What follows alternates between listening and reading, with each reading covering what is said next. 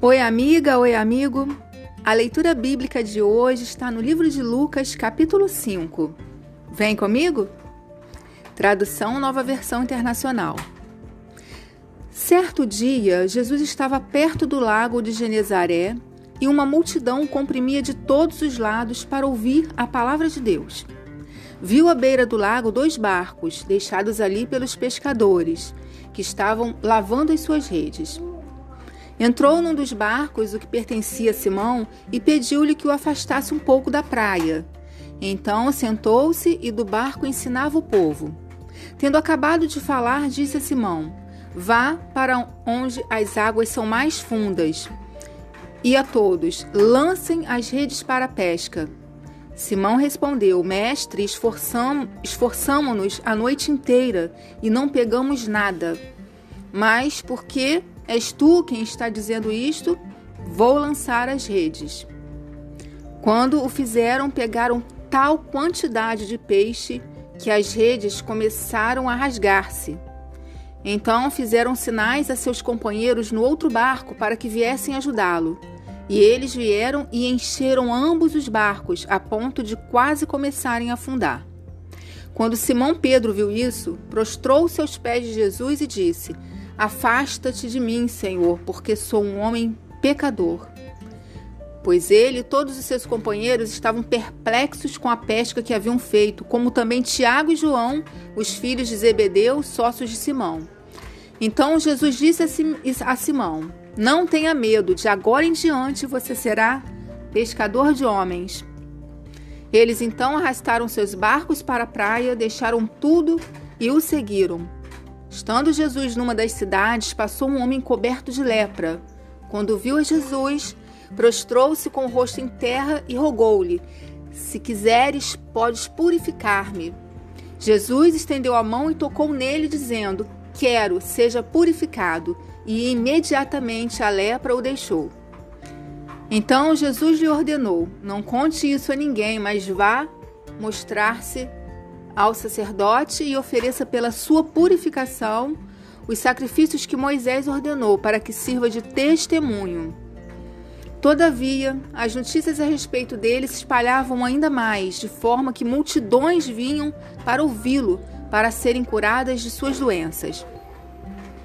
Mas Jesus retirava-se para lugares solitários e orava.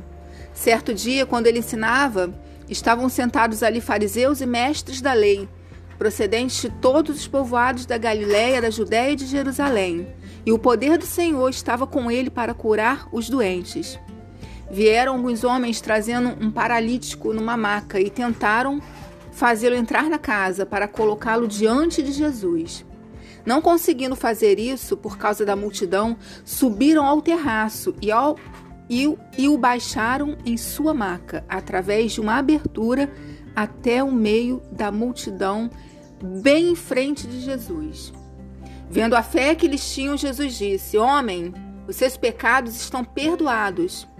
Os fariseus e os mestres da lei começaram a pensar: Quem é esse que blasfema? Quem pode perdoar pecados a não ser somente Deus? Jesus, sabendo o que eles estavam pensando, perguntou: Por que vocês estão pensando assim? Que é mais fácil dizer: Os seus pecados estão perdoados ou levante-se e ande. Mas para que vocês saibam que o Filho do Homem tem na terra autoridade para perdoar os pecados, disse ao paralítico: Eu lhe digo, levante-se, pegue a sua maca e vá para casa. Imediatamente ele se levantou na frente deles, pegou a maca em que estivera deitado e foi para casa louvando a Deus. Todos ficaram atônitos e glorificavam a Deus e, cheios de temor, diziam: Hoje vimos coisas extraordinárias. Depois disso, Jesus saiu e viu um publicano chamado Levi sentado na, na coletoria e disse-lhe: Siga-me. Levi levantou-se, deixou tudo e o seguiu. Então Levi ofereceu um grande banquete a Jesus em sua casa.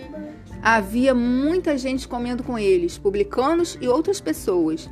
Mas os fariseus e aqueles mestres da lei que eram da mesma facção queixaram-se aos discípulos de Jesus: Por que vocês comem e bebem com publicanos e pecadores?